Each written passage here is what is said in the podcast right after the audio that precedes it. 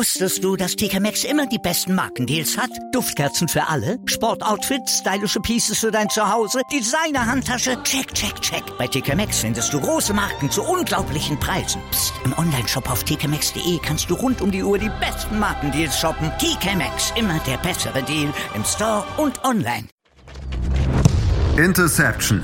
Touchdown. Der Football Talk auf meinsportpodcast.de. Hallo und herzlich willkommen zur neuen Ausgabe von Interception, dem Football Talk auf meinsportpodcast.de. Ja, Woche 12 ist vorbei. Es gab wieder einiges zu besprechen, einige Überraschungen, einige knappe Siege, einige Diskussionen, die, ges die gesorgt haben, dass es ähm, für uns genug Sprichstoff gibt, denn heute in unserem Podcast, wo wir nehmen auf einem Montag. Mein Name ist Sebastian Mühlenhoff und das mache ich immer nicht alleine auf die Rückblicke zu gucken, sondern habe nur zwei Experten eingeladen. Das ist einmal Stefan Reich. Hallo Stefan. Hallo Sebastian, Servus. Und auch mit dabei ist der Moritz May. Hallo Moritz. Hallo, Grüße. Ja, ich habe gesagt, es gab einiges zu besprechen in dieser Woche und wir wollen mal direkt den Anfang machen mit dem Sunday Night Game. Das Spiel des San Francisco 49ers gegen die Green Bay Packers. Wir alle haben gespannt darauf gewartet, was es für ein Spiel werden wird. Es sollte ein Clash of uh, the Teams werden auf zwei richtigen Juggernauts. Ja, am Ende müssen wir sagen, Stefan, es war eine ziemlich einseitige Geschichte. Ja, die 49ers haben 37 zu 8 gegen die Green Packers gewonnen. Ähm, ich habe gleich vor zwei, drei Wochen schon gesagt, dass es für mich ein potenzielles NFC Championship Game ist. Und dass es dann doch so deutlich ist, ähm, ist wirklich sehr, sehr überraschend für mich. Ähm, die 49ers Defense war wieder mal brutal. Also eine Packers Offense, um den Aaron Rodgers bei acht Punkte zu, äh, zu halten, ist wirklich sehr, sehr stark.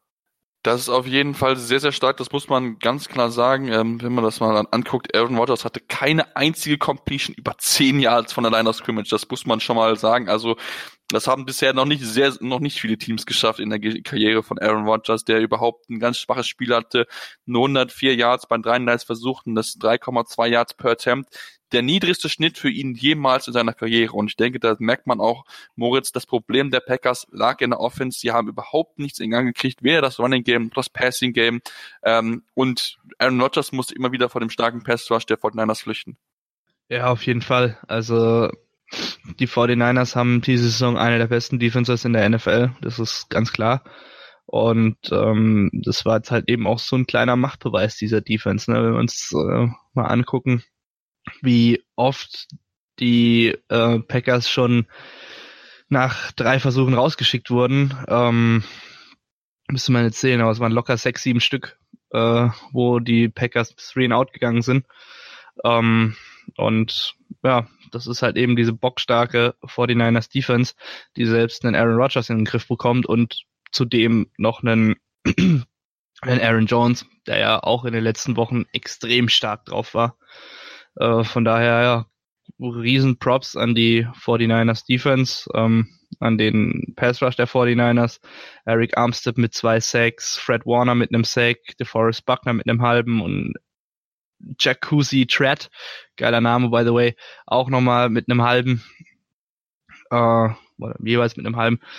Das ist halt eine ganz, ganz, ganz starke Defense, ne? Und gerade eben Fred Warner, der ist sich ja mittlerweile so ein bisschen als Leader dieser, die, dieser Defense rauskristallisiert. Ähm, auch wieder ein extrem starkes Spiel gemacht mit elf Tackles. Also die 49ers Defense, da wird noch das eine oder andere Team diese Saison sehr große Angst für haben. Ja, das stimmt auf jeden Fall so. Das ist nicht umsonst stehen sie ja so gut da, wie sie aktuell dastehen mit 10 zu 1. Das ist ja der Rekord aktuell der 49ers. Ähm, man hat es wieder einmal gesehen, verdient, ähm, was sie wirklich getan haben, ganz, ganz stark. Vielleicht noch ein Wort zu diesen Third Down Conversions. Ähm, die Packers sind 0 und 10 bei Third and Fourth Down gewesen in der ersten Halbzeit. Das war die meisten Versuche in der NFL ohne Conversion in den letzten 20 Jahren. Da muss man mal wirklich das mal hervorheben, wie überragend die Defense der Vorhinein gewesen ist, beziehungsweise warum, wie schlecht eigentlich dann auch die Offense, die es nicht hingekriegt hat, diesen neuen Versuch hinzumachen. Also schon wirklich eine historische Leistung. Trotzdem müssen wir aber auch drüber reden, über die starke Offense-Leistung, finde ich, Stefan, der 49ers. Denn sie haben wieder ein gutes Spiel gezeigt, 37 Punkte mal wieder erzielen können gegen eigentlich auch eine gute Defense. Das darf man nicht vergessen. Die Packers haben ja keine Defense, die da mal eben hergelaufen kommt. Ähm, es läuft einfach momentan bei den 49ers. Also was ich bei den 49ers sehr, sehr gut finde, ist, dass immer wieder ein neuer Running Back kommt und wieder ähm, ja im Backfield richtig gut aufräumt. Ein Raheem Mostert ähm, 6 Carries für 45 Yards, ein Tevin Coleman 11 Carries für 39 Yards. Ähm, ich glaube, da wird wahrscheinlich der Fumble noch dazu gezählt haben, den ja Jimmy G hatte und Tevin Coleman aufgehoben hat. Ähm, aber allgemein auch Greg, äh, George Kittle war wieder stark mit 129 Yards. Debo Samuel war stark. Also die 49ers Offense wird, glaube ich, wirklich unterschätzt.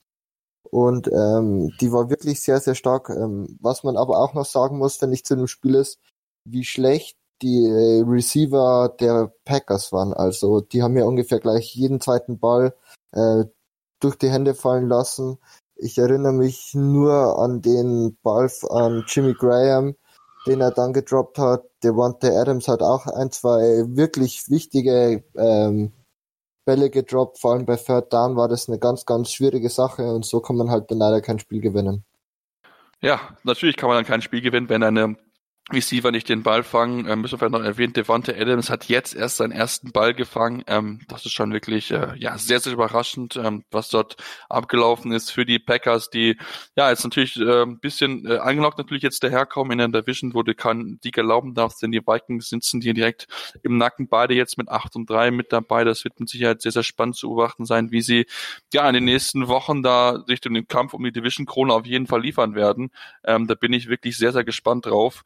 Ähm, lass uns dann vielleicht zu dem nächsten Team kommen, was ähnlich gut ist, wo man auch immer so gedacht hat, hey, wie sind die eigentlich drauf? Können sie es wirklich schaffen, gegen starke Teams zu gewinnen? Die New England Patriots, Moritz. Ähm, es war ein knapper Sieg, 13 zu 9. Ich denke, wir müssen auf jeden Fall über die äußeren Bedingungen sprechen. Sehr kalt, sehr nass. Ähm, das war kein schönes Footballspiel, um sich anzuschauen aufgrund der Bedingungen.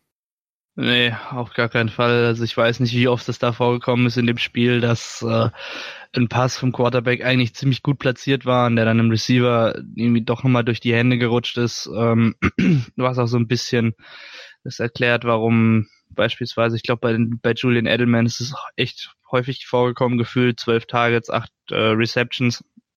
Da ist echt der ein oder andere Ball ihm irgendwie nachträglich noch durch die Hände durchgerutscht. Ähm, ja, und so war es dann halt eben auch. Ich habe viel, vor allem von Dak Prescott, viele interessante Wurftechniken gesehen, die vermutlich auch damit zusammengehängt gehangen, gehangen haben, dass äh, der Ball so nass war. Also da waren viele ganz komische Sidearm-Throws dabei und so. Ähm, alles in allem kein besonders schönes Spiel zum Angucken, du hast schon erwähnt. Ähm, ich hätte eigentlich damit gerechnet, dass beide Seiten noch mehr laufen, als es eh schon getan haben, aber mit Sony Michel und Ezekiel Elliott hatten wir zwei Running Backs, die mehr als 20 Carries hatten, oder 20 im Fall von Sony Michel.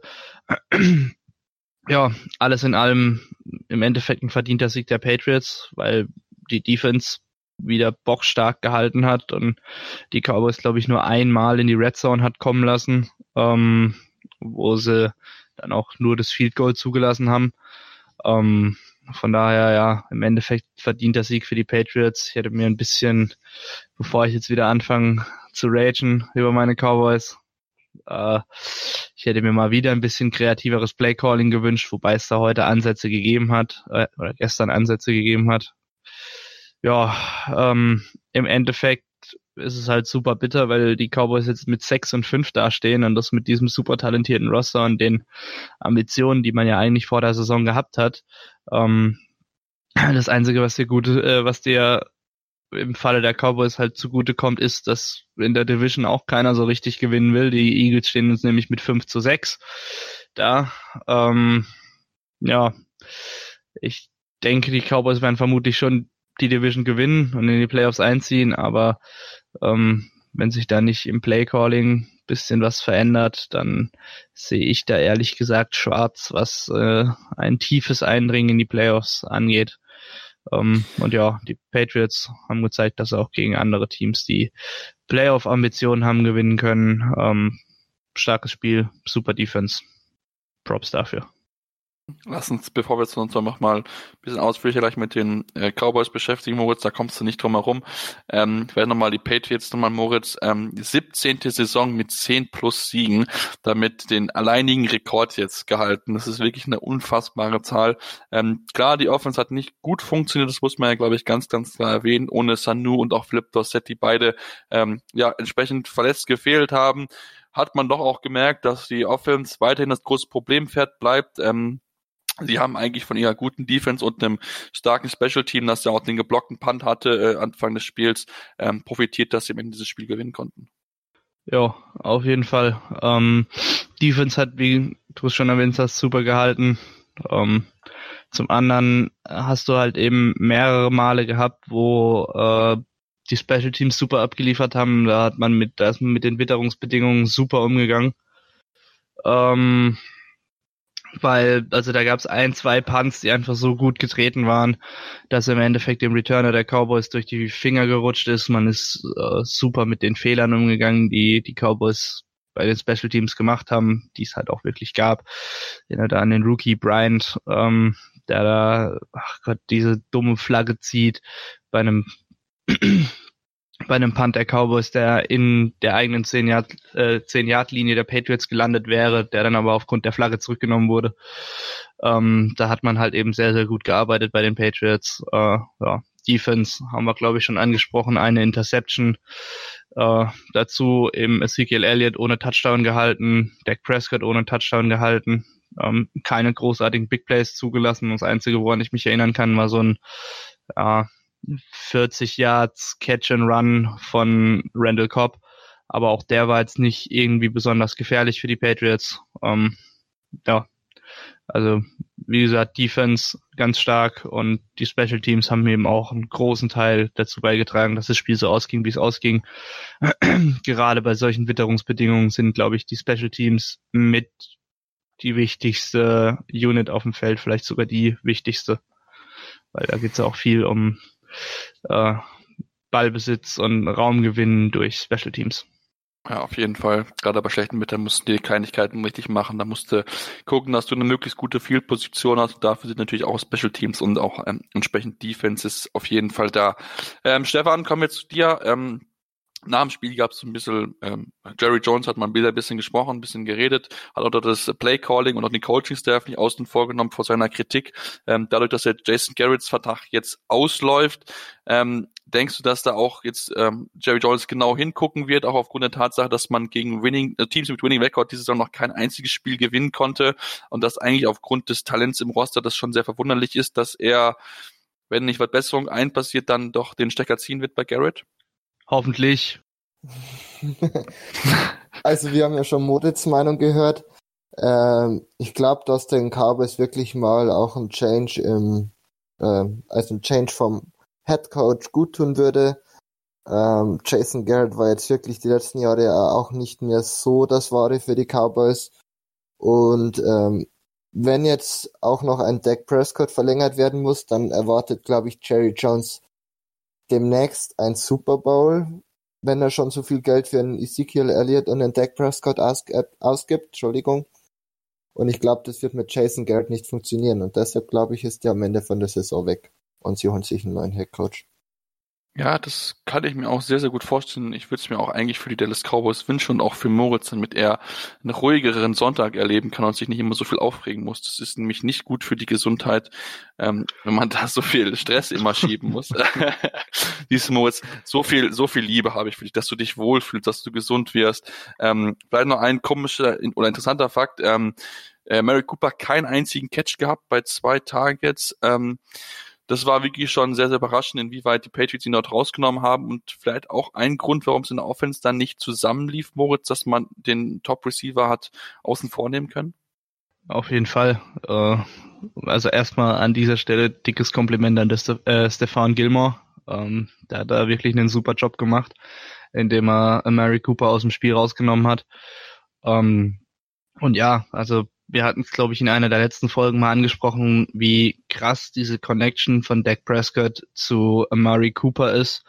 Ähm, Und äh, wenn der wichtigste Receiver, der halt auch diese Crucial Catches macht, äh, hätte er ja auch fast gemacht im vierten Quarter, wurde dann ja aber zurückgenommen, zu Recht, wie ich finde. Ähm, wenn der halt aus dem Spiel genommen wird, dann geht dieser Offense halt ganz, ganz viel verloren, weil weder ein Randall Cobb noch ein Michael Gallup sind sind gute Receiver, klar, das sind sie auf jeden Fall, aber halt eben keine Substitute im Vergleich zu einem Amari Cooper, der halt jede Route im Route Tree äh, nahezu perfekt laufen kann.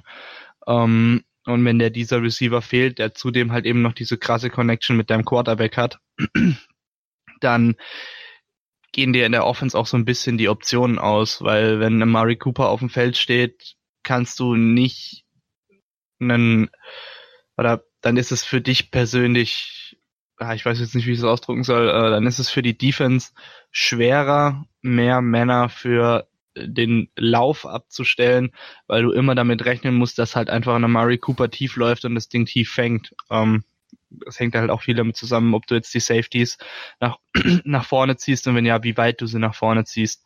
Ähm, und wenn du halt siehst, dass das mit Amari Cooper dieses Spiel einfach nicht funktioniert und ähm, Stefan Gilmore ihn so gut im im Griff hat, dann nimmt es halt der Offense ganz, ganz viele Möglichkeiten im Playcalling. Von daher war das vielleicht auch einer so der großen Knackpunkte defensiv ähm, der Patriots Defense, dass man eben Stefan Gilmore, äh, dass man eben Amari Cooper so krass aus dem Spiel genommen hat.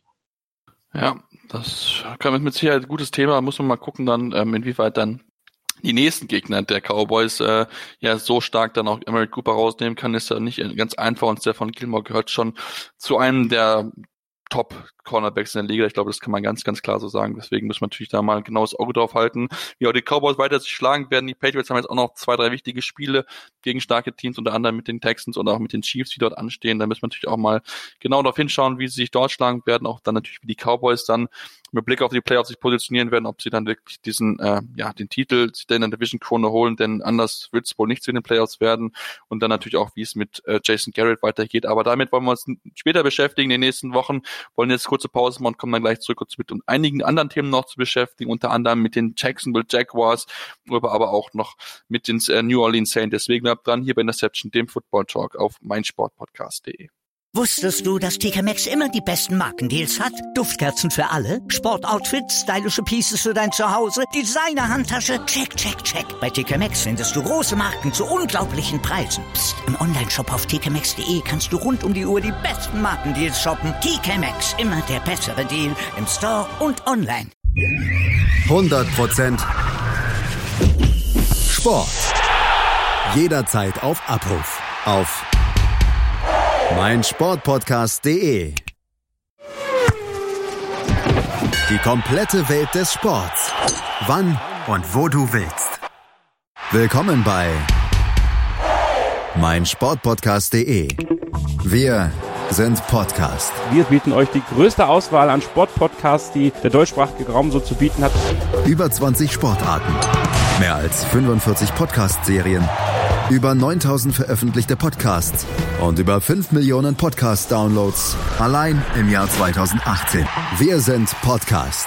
Wir sind meinsportpodcast.de. Und wir sind wieder zurück bei Interception, dem Football Talk auf meinsportpodcast.de. Ja, nachdem wir uns mit zwei Top-Spielen schon beschäftigen haben, kommen wir zu einem AFC South Matchup zwischen den Tennessee Titans und den Jacksonville Jaguars. Die Titans ja momentan so richtig auf einem Roll gewesen und auch gegen die Jacksonville Jaguars haben sie bewiesen, dass sie momentan echt gut unterwegs sind, viel Selbstvertrauen besitzen, haben das Spiel gewinnen können, zwar relativ deutlich mit 42 zu 20 und da müssen wir, glaube ich, ganz klar sagen, Stefan, der Wechsel auf Quarterback zu Ryan Tannehill, das hat sehr, sehr viel gebracht für die Titans. Also mit Ryan Tannehill hat die Offense der Titans auf jeden Fall einen Funken Hoffnung bekommen, nachdem das mit Marcus Mariota auch diese Saison wieder ja ein Tiefschlag war, sage ich mal. Ähm, 14 von 18 Pässen angebracht, 259 Yards, zwei, äh, zwei Touchdowns geworfen. Ähm, wirklich sehr, sehr starkes Spiel, vor allem auch 40 Yards bei ähm, sieben Carries erlaufen. Also Ryan Tannehill war wirklich sehr, sehr gut, was ich gesehen habe gestern.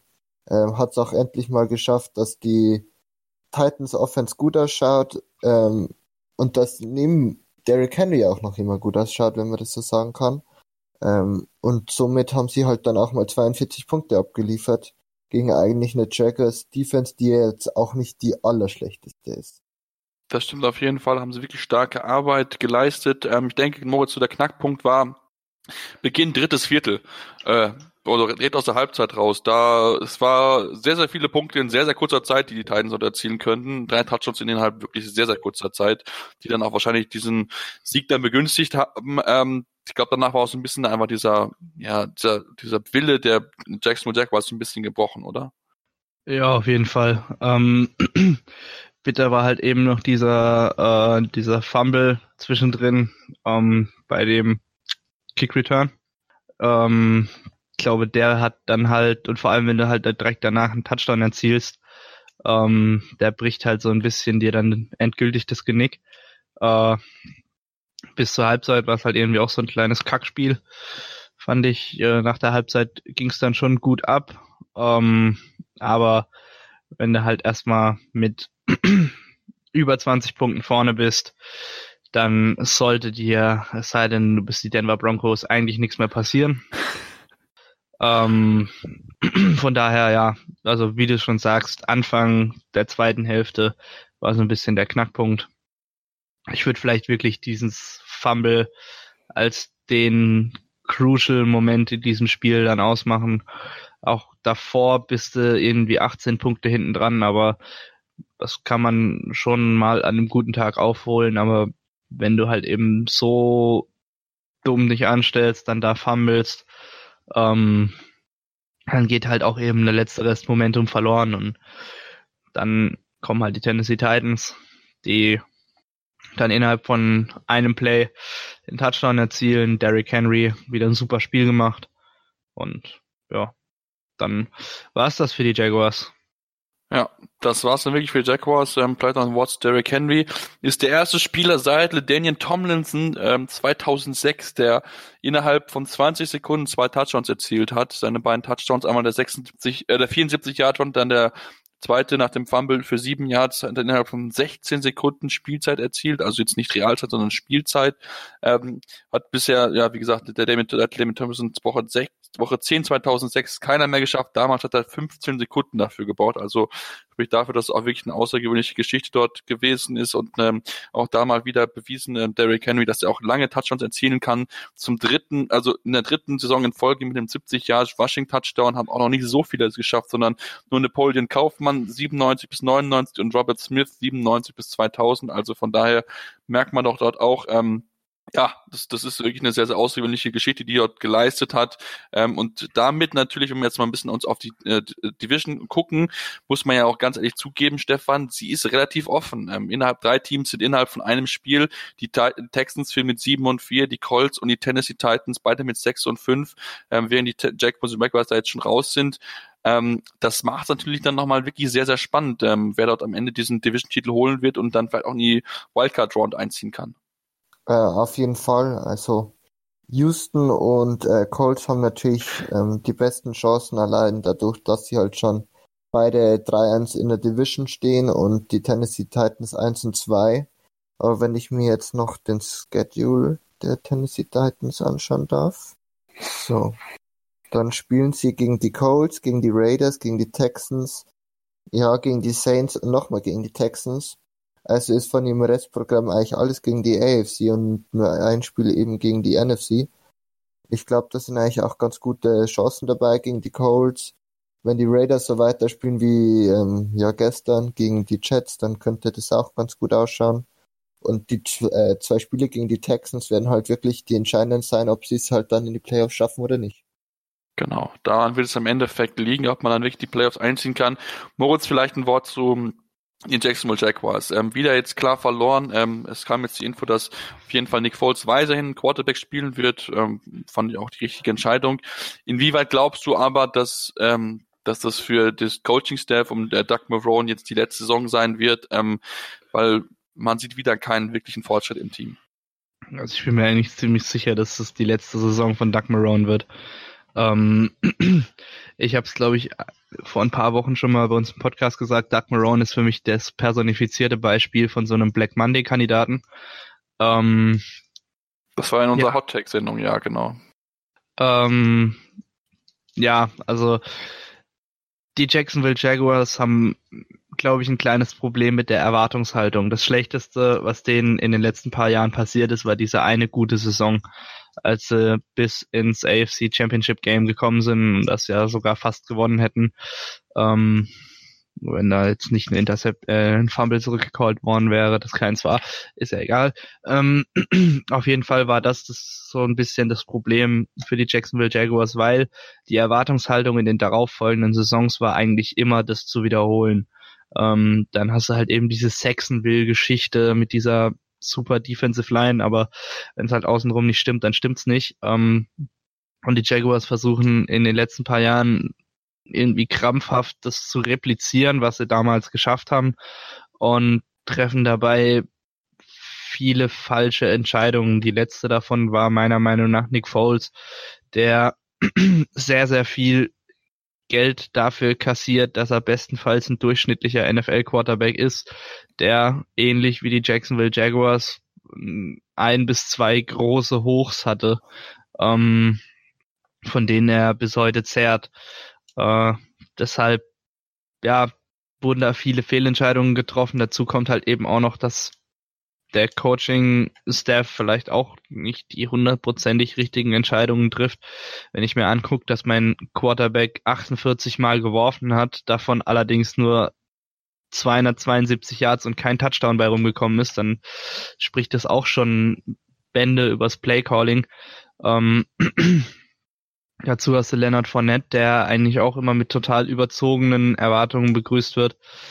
Und so subsumiert sich das alles bei den Jacksonville Jaguars ein bisschen. Und wie gesagt, also ich kann mir nur vorstellen, dass die Jaguars jetzt einen absoluten Neustart hinlegen müssen, zumindest was das Coaching-Personal anbetrifft. Allerdings vielleicht auch der ein oder andere Spieler. Ähm, deshalb ja, auf jeden Fall. Ich kann mir nicht vorstellen, dass die Jacksonville Jaguars in die nächste Saison mit demselben Coaching-Staff gehen und wenn sie es doch tun würden, wäre es auf jeden Fall fahrlässig. Genau, ich denke, kann mir auch gut vorstellen, dass es vielleicht auch mal im Front Office aufgeräumt wird. Denn da wurden auch nicht immer die richtigen Entscheidungen getroffen jetzt in den letzten Jahren. Deswegen gucken wir da mal genau drauf, was dann nach, den Jacks, nach der Saison bei den Jacksonville Jaguars passieren wird, in welcher Position sie dann auch in den Draft gehen werden.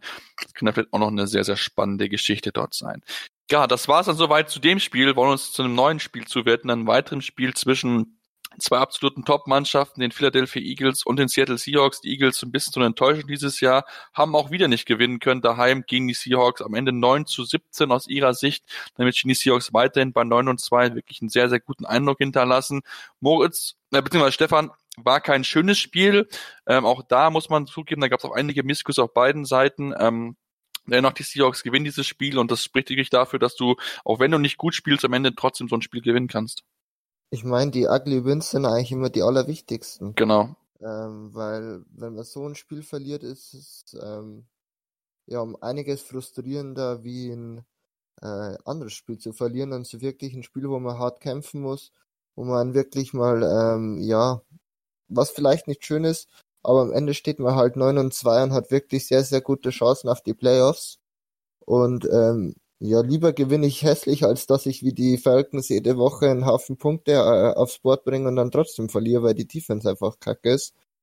Ähm, deshalb alles richtig gemacht, Seahawks in dem Spiel.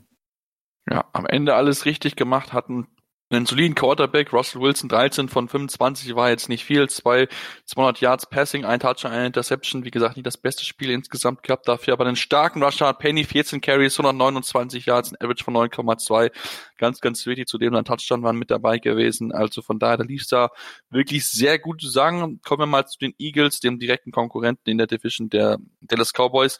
Ähm, denke, äh, wenn wir uns das mal angucken, es gibt einige Ähnlichkeiten vielleicht ähm, bei den zwischen den beiden Teams, Moritz. Ähm, beides mit höheren Erwartungen gestartet.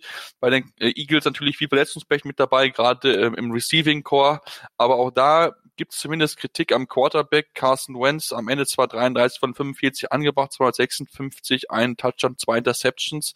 Aber auch da, zumindest bei der Fanbase, einige Fragezeichen, ob er doch wirklich die richtige Entscheidung ist und ob er das Team langfristig so weit nach vorne führen kann. Ja, äh, das überrascht mich ehrlich gesagt ein bisschen, weil ähm, es ist nicht allzu lange her, als wir darüber debattiert haben, ob Carson Wentz ein MVP-Kandidat ist und das sind zwei aufeinanderfolgenden Saisons. Ähm, hat er halt eben auch mit starken Verletzungsproblemen zu kämpfen und da ist es halt auch nicht einfach, dann direkt wieder da anzuknüpfen, wo man aufgehört hat. Ähm, ich denke, dass Carson Wentz die Zukunft der Eagles ist, nicht weil ich als Cowboys-Fan hoffe, dass die Eagles mit einem schwachen Quarterback in ihre Zukunft gehen, sondern weil ich tatsächlich glaube, dass Carson Wentz wirklich ein super Quarterback ist, ähm, der halt eben aktuell einfach Formtief hat. Ähm, ich denke allerdings, das ist bei jungen Sportlern ganz normal. Also wenn man da sportpsychologisch rangeht, dann ist es normal, dass man, ich, also mit 28, 29 erreicht man den Peak seiner sportlichen Leistungsfähigkeit mental. Wenn auf dem Weg dorthin oder in den Jahren davor ähm, ist es vollkommen normal, starke Schwankungen in seiner sportlichen Leistungsfähigkeit zu haben. Und Carson Wentz ist, wenn ich, wenn mich jetzt nicht alles täuscht, 25 oder 26 Jahre alt, 27 Jahre alt ist er. Ähm, das heißt, man muss damit rechnen, dass er halt einfach noch nicht äh, so konstant, so stabil spielen kann, wie beispielsweise ein Quarterback äh, wie Russell Wilson, der jetzt in seinen Anfang 30 ist. Ähm, dazu muss man sagen, er ist, hat viele Spiele verpasst jetzt in seiner Laufbahn und ähm, ja, musste viele Verletzungen mitmachen. Deswegen mit meinem Plädoyer für Carson Wentz will ich eigentlich nur ausdrücken, dass ich der Meinung bin, dass er wirklich ein ausgezeichneter Quarterback ist.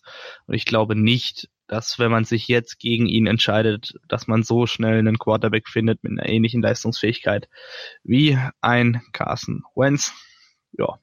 Allerdings glaube ich trotzdem, dass sich die Eagles ähm, die Saison deutlich anders vorgestellt hatten. Ähm, ich hatte auch so ein bisschen drauf gehofft, dass wir, dass die Eagles und die Cowboys sich so ein hitziges Kopf-an-Kopf-Rennen liefern um die Krone in der NFC East. Allerdings fühlt sich im Moment eher wie ein Schneckenrennen an. Ähm, ja, allerdings, ja, ich, weil ich, ich, ich verstehe es ehrlich gesagt auch nicht, weil ich die Eagles eigentlich immer noch als sehr, sehr gutes Team einschätze, dass man erstmal schlagen muss.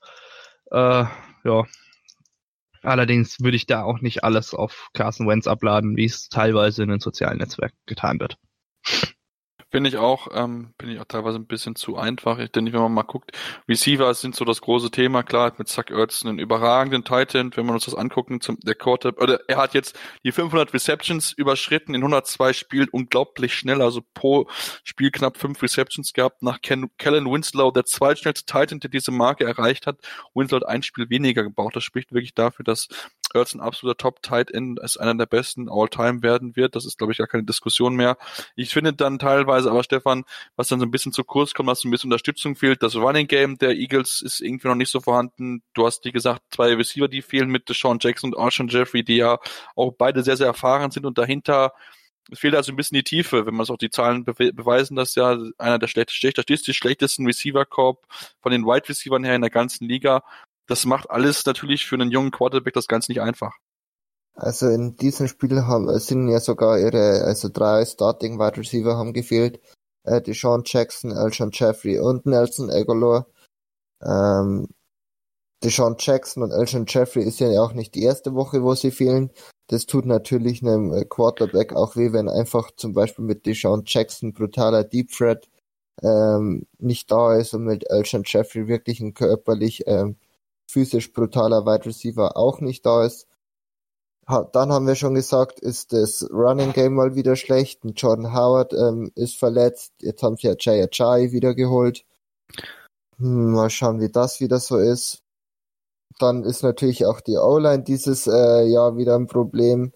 Äh, Lane Johnson, der Right Tackle, ähm, hat leider gefehlt. Im, first, äh, im ersten Quarter ist Brandon Brooks, der Right Guard, dann rausgegangen. Äh, Andrew Dillard, der First-Round-Pick, haben sie dann eingewechselt für ihn. Der ist dann zur Halbzeit wieder gebencht worden. Also Carl, äh, Carson Wentz hat diese Saison wirklich gar nicht leicht und das ist wirklich äh, auch ein Grund, warum er vielleicht nicht so performt, wie er sollte. Und ich finde einfach, da sind die Philly-Fans wieder typisch Philly-Fans und einfach wieder viel zu früh, viel zu emotional. Und die sollten einfach mal sachlich auf die, ähm, auf Carson Wentz schauen und sehen, dass der äh, gute Herr einfach gar keine Unterstützung hat. Das ist es so leider und deshalb überhaupt nicht abliefern kann, wie er eigentlich könnte.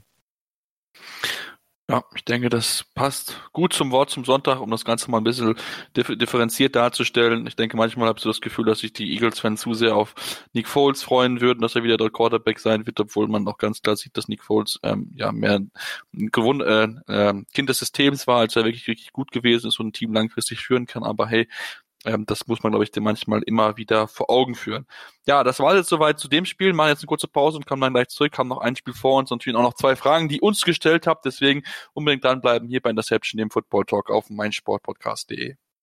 Ich habe mich natürlich schockverliebt, weil die war wirklich ganz, ganz klein. So begann die Mensch-Hund-Beziehung zwischen Christina und Tierschutzhund Frieda. Und wie es danach, nach dem ersten Moment der Verliebtheit, so weiterging und welche Klippen es danach zu umschiffen galt, das hört ihr in der neuen Ausgabe von Iswas Dog, dem Podcast für harmonische Mensch-Hund-Beziehungen. Iswas Dog mit Malte Asmus. Überall, wo es Podcasts gibt. Immer informiert sein, auch von unterwegs. Auf meinsportpodcast.de. Die komplette Welt des Sports. Wann und wo du willst. B. V. Beben. Der wöchentliche Podcast zu Borussia Dortmund mit Julius Eid und Christoph Albers. Voller echter Liebe auf meinsportpodcast.de. Und wir sind wieder zurück bei Interception, dem Football Talk auf meinsportpodcast.de. Mein Name ist Sebastian Müller, bei mir sieht man noch Stefan Reichel und Moritz May und wir wollen uns jetzt dem letzten Spiel zuwenden, was wir uns für heute rausgesucht haben und wollen das Blick werfen auf wieder ein Division Matchup in der AFC South, in der NFC South diesmal zwischen den New Orleans Saints und den Carolina Panthers. Am Ende, Stefan, gewinnt die Saints denkbar knapp, nachdem sie eigentlich schon relativ gut aussahen, relativ schnell in Führung gegangen sind, ähm, haben sie sich da noch ein bisschen hinten raus abkochen lassen und auch lassen ein bisschen so die Souveränität vermissen, würde ich es mal nennen. Also die Saints sind bei weitem nicht mehr so souverän, wie sie es eigentlich sein sollten. Ähm, die Panthers waren wirklich anfangs nicht stark. Ähm, Christian McCaffrey ist ein bisschen aufgetaut, aber ähm, eigentlich wäre das, hat es von Anfang an nach einem lockeren Sieg für die Saints ausgeschaut, was es ja am Ende dann doch nicht war. Ich meine, es ist ja bis ganz kurz vom Ende 31 zu 31 gestanden. Und dann ist halt das entscheidende Field Goal von Villatz gekommen, mit dem sie dann 34 zu 31 gewonnen haben. Aber irgendwie fehlt mir bei den Saints die Souveränität. Das hat schon angefangen bei dem, bei der überraschenden Niederlage gegen die Falcons, wo sie ja wirklich ganz schlecht ausgeschaut haben. Und ja, äh, bisschen überraschend für mich allgemein, weil ich meine, Verletzungssorgen sind eigentlich keine da. Und Drew Brees ist ja auch wieder zurück. Ähm, was da jetzt bei den Saints zurzeit so ein bisschen schief läuft. Ja, ich denke, das ist mit Sicherheit sehr spannend zu beobachten, denn es denke ich mal wieder so, so, so ein offensives Breakout-Game. Moritz, das hat man ja in den letzten Wochen nicht so gesehen von den, von den New Orleans Saints, die sich offensiv doch teilweise sehr, sehr schwer getan haben. Ähm, jetzt gute Receiver gehabt mit Jared Cook, der knapp die 100 Yard Marke verpasst hat. Mike Krümel hat sie mal wieder gebrochen, überragend, mal wieder geschafft. Ähm, auch Drew Brees mit 30 von 39, 311 Yards, drei Touchdowns, eine Interception. Eigentlich ein gutes Spiel. Ähm, also von daher offensiv kann man eigentlich gar nicht so viele negative Punkte sehen. Vielleicht Elvin Kamara. Ja, Elvin Kamara blieb echt in der Partie ein bisschen auf Strecke. Allerdings, wenn man sich die Stats anguckt, 11 Carries, 54 Yards, das ist ein fast, fast ein Schnitt von 5 Yards per Carry. Ähm, dazu noch 9 Receptions, also ich glaube, es ist zu viel, sich darüber zu beschweren, dass er irgendwie nicht abliefert oder so, sondern er bekommt halt einfach irgendwie nicht die Carries, die er haben muss. Ähm, Latavius Mary dagegen recht stark unterwegs gewesen, einen Touchdown gemacht. Ähm, ja, allerdings würde ich jetzt nicht irgendwie an Alvin Kamara oder so festmachen, dass die Saints gerade so eine kleine, kleine schwache Durststrecke durchleben, auch wenn das auch ein bisschen zu viel gesagt ist über ein Team, das mittlerweile 9 und 2 steht. Also das ist immer noch Top 5 in der NFL. Ähm, dürfen wir halt auch nicht vergessen. ja, aber ähm, es stimmt schon, dass äh, irgendwie gegen Ende der Partie es spannender gemacht wurde, als es hätte sein müssen. Ähm, als es dann zwischendrin irgendwie, ich glaube, 31 zu 31 stand, habe ich auch kurz überlegt, oh shit, das wäre halt ultra bitter für die Saints, wenn sie das jetzt verlieren können, weil es kann halt eben auch nochmal so ein später Turning Point in der Season werden. Ähm, sie haben es jetzt über die Bühne gebracht und ich denke, das kann für die Moral nur förderlich sein. Ähm, wir hatten es vorhin mal äh, bei den Seahawks, dass Ugly Wins meistens halt irgendwie die wichtigen sind. Und auch in dem Fall war das halt ein super wichtiger Sieg für die Saints, weil wenn du das jetzt noch verlierst, dann kann das in deiner Saison so ein großer Knacks geben, zusammen mit dem Falcons-Spiel, äh, von dem du dich vielleicht so schnell nicht erholst, wenn es dann in Richtung Playoffs geht. Von daher war es ganz, ganz wichtig für die Saints, dass sie das jetzt noch gewonnen haben. Ja, auf jeden Fall ganz, ganz wichtiger Sieg. Dann gerade für die Moral war es sehr, sehr wichtig, dass man dieses Spiel gewinnen konnte, weil in der Niederlage hätte es vielleicht dann nochmal ähm, ja, sehr spannend werden können, hätte vielleicht wirklich noch die eigentlich bis dahin gute Saison so ein bisschen verspielen können. Kommen wir dann vielleicht ein bisschen zu den Panthers rüber, denn die hatten, haben wirklich Moral bewiesen, Stefan. Das muss man ja, glaube ich, ganz, ganz klar so sagen, sich so zurückzukämpfen, nachdem es in den letzten Wochen auch so gar nicht zusammenlief. Auch Kyle Allen hat ja auch keine guten Spiele in den letzten Jahren, in den letzten Spielen abgerissen. Diesmal keine Interception mal wieder geworfen, Schritt nach vorne gemacht. Ähm, ja, dann ist es ein bisschen bitter, dass dann Joe Sly, der eigentlich gute Rookie-Kicker, ähm, das Ding daneben schießt aus einer relativ kurzen Distanz. Damit war eigentlich so nicht zu rechnen. Also klar, also wenn Athenas wirklich, wie viele Yards waren es? 20? 28. Mehr? 28 Yards. Äh, das sollte eigentlich auch jeder College-Kicker hinbekommen und eigentlich auch die meisten Kicker in der Highschool. Ähm, Zumal auch in einem Dome, das kommt noch dazu das kommt natürlich auch noch dazu, also keine Wettereinflüsse. Ähm, den musst du machen als NFL-Kicker. Das ist so hart, wie es klingt. Das ist einfach ähm, Routine, den musst du einfach routiniert machen. Und ähm, dann gewinnst du halt 34, 31 und bist halt dann, ähm, ja, sagen wir mal, der Held und so bist halt jetzt mal eher ein bisschen am, ja, ist immer ganz schwierig für einen Kicker. Ich glaube, dass Kicker wirklich so eine der Positionen ist, wo man ähm, mit der Mentalität wirklich zu kämpfen hat, wenn das, wenn es einmal nicht funktioniert. Ähm, ich erinnerte, ich erinnerte nur an den Robert Aguayo, der ein Second Round Pick war für die Bucks und der es wirklich nie hinbekommen hat. Ähm, obwohl er im College, ich glaube, kein einziges Field Goal verschossen hat. Aber so ist es natürlich jetzt auch für die Panthers und ihre Moral wirklich, ja, ein Tritt in die Magengrube, würde ich sagen, wenn man so stark zurückkommt, wirklich ein starkes Spiel zeigt, der Quarterback wieder funktioniert, ähm, das Receiving Game mit einem ähm, DJ Moore ganz stark ist und dann verliert man es am Ende eben so knapp, ähm, nur weil halt der ja, Kicker das Field Goal verhaut. Und ja, jetzt steht man 5 und 6 und ich meine, Playoff-Chancen sind eigentlich gleich null in so einer starken NFC und somit ist eigentlich die Saison auch schon wieder ganz ja einigermaßen gelaufen für die Panthers. Und ja, vor allem gegen den Division Rival wie die Saints wäre natürlich noch schöner, wenn man mal wieder gewinnt. Genau. Oder noch so ein Comeback-Sieg, dann noch in, in New Orleans, das wäre mit Sicherheit doppelt, dreifach süß gewesen, wenn man diesen Sieg hätte sich holen können. So hat es am Ende dann ganz, ganz knapp nicht funktioniert. Ähm, die Diskussion hat dann auch noch eine Pass Interference Flagge gesorgt. Ähm, kurz vor Schluss, zwei Minuten vor Schluss wurde sie gecallt. Ähm, dort wurde ähm, ja in das entsprechende Flagge geworfen von Ron Rivera, der dort den äh, Call überturnt haben wollte. Er hat Recht bekommen in diesem Fall. Also man sieht auch Pass Interference Challenges, die funktionieren doch auch, aber das hat dann für Sean Payton für Frust gesorgt. Moritz, ähm, kann man verstehen, weil man es nicht gegen sich haben möchte. Dennoch finde ich, dass er sich da ein bisschen übertrieben hat, weil er war einer, der das gefordert hat und dann musste er dann auch mit den negativen Konsequenzen leben. Jo, auf jeden Fall. Also ich kann verstehen, dass da eine gewisse Emotionalität mitschwappt, aber das fand ich dann halt eben drüber, genau aus dem Grund, wie du es jetzt gerade angeführt hast. Ähm, ja, aber ich glaube, arg viel mehr gibt es dazu jetzt auch nicht zu sagen, weil es war halt einfach äh, halt einfach dämlich. Also Ja. wieso, wieso, also ja, muss man nicht zwingend verstehen. Nee, muss man auf jeden Fall nicht verstehen. Wenn man sowas fordert, muss man damit auch leben, dass man auch mal was gegen einen gecallt wird und nicht nur immer für einen. Das ist einfach nur normal das normale Leben. Ähm, Stefan, wir haben zwei Fragen bekommen, mit denen wir uns auf jeden Fall beschäftigen wollen.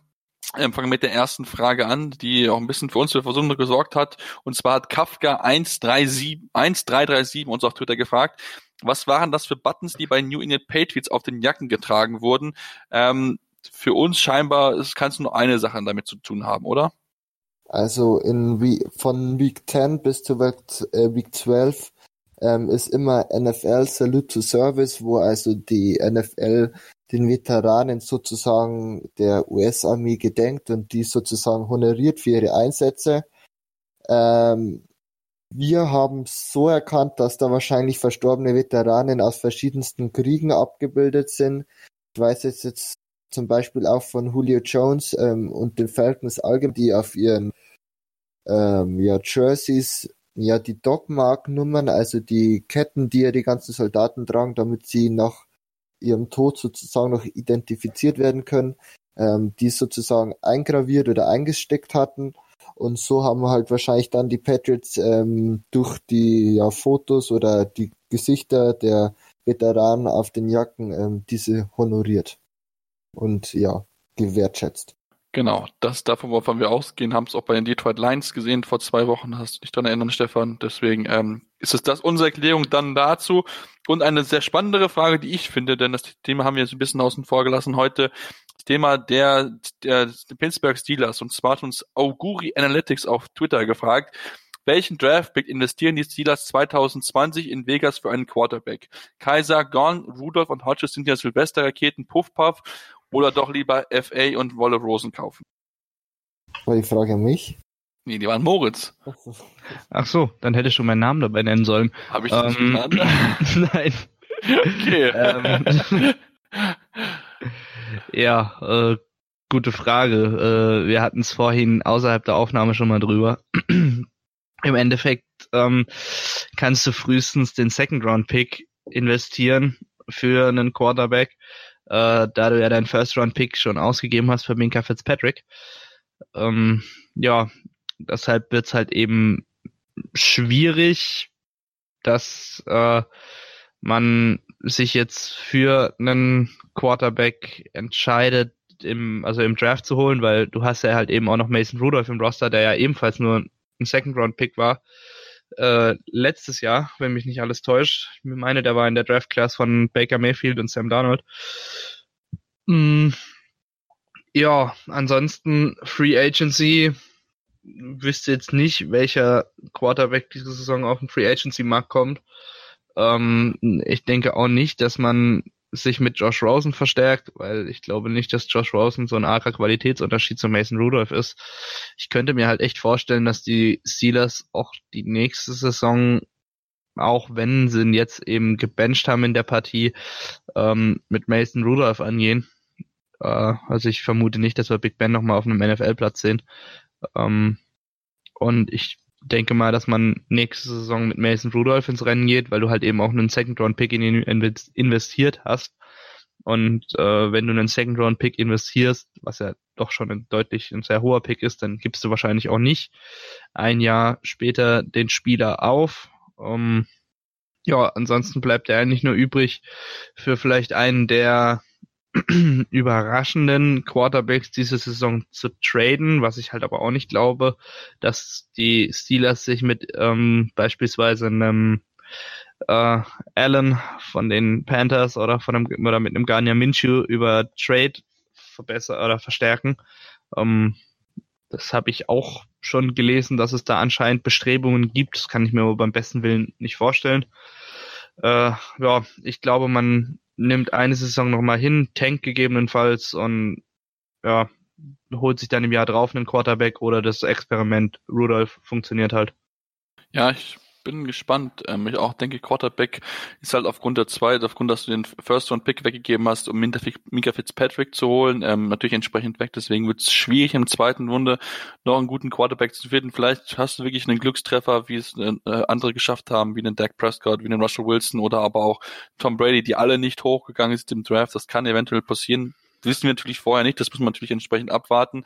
Werden noch ein, zwei Quarterback-Namen auf der Free Agency, die äh, man vielleicht reinwerfen kann in den Raum, Stefan.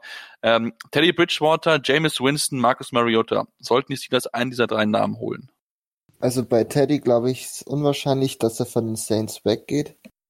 Weil es kommt darauf an, zu welchem Preis. Also wenn Marcus Mariota und Jameis Winston viel verlangen, dann würde ich sie auf keinen Fall holen, weil beide unterer Durchschnitt für mich sind. Ich glaube wirklich, dass sie vielleicht schauen, dass sie in der zweiten Runde noch jemand bekommen. Ähm, Jake Fromm könnte noch frei sein oder ein Jordan Love von Utah State. Aber von den drei, die du genannt hast, glaube ich, holen sie sich keinen. Und wenn, dann wäre es eine absolute Verzweiflungstat. Ja, da schauen wir mal, was, was die äh, Pittsburgh Steelers im Sommer 2020 tun werden oder im Frühjahr 2020 mit ihrem Quarterback-Situation. Wie gesagt, Devin Hodges könnte gut sein, dass er jetzt in den nächsten zwei ein paar Spielen startet, weil der Mason Rudolph entsprechend gebencht wurde. Ähm, sind wir mal sehr gespannt darauf, wie es dort weitergeht, denn die Chiefs sind hier immer noch in Playoff Contention nach dem Sieg über die äh, Pittsburghs, über die Cincinnati Bengals, nachdem es kein schöner Sieg war, aber es war ein entsprechender Sieg. Deswegen gucken wir natürlich da genau drauf, sind jetzt am Ende unserer Aufnahme angekommen. Ich hoffe, euch hat gefallen. Wenn es euch gefallen hat, gerne mal fünf Sterne da lassen bei Apple Podcast, da gerne eine Rezension da lassen auch gerade was euch vielleicht da nicht so gefallen hat, wo wir noch arbeiten können, so auch gerne mal Themen ansprechen. Ähm, und dann sollst natürlich auch uns folgen auf Facebook, Twitter unter dem Handle InterceptionFT, dort auch gerne Fragen stellen. Jeden Montag bis 21 Uhr ist das möglich. Und dann hören wir uns nächste Woche wieder hier bei Interception, dem Football Talk auf meinsportpodcast.de. Interception. Touchdown. Der Football Talk auf meinsportpodcast.de. 90 Minuten. Zwei Teams. Pure Emotion. Es geht wieder los. Die Fußball-Bundesliga auf meinsportpodcast.de. Abonniere jetzt deinen Bundesliga-Podcast und sei dabei im Bully Special. Weserfunk. Auf die Zirbelnuss. Füchsle Talk. BV Beben. Unter Flutlicht. Werkskantine am Wasserturm und viele mehr. Die Fußball-Bundesliga auf meinsportpodcast.de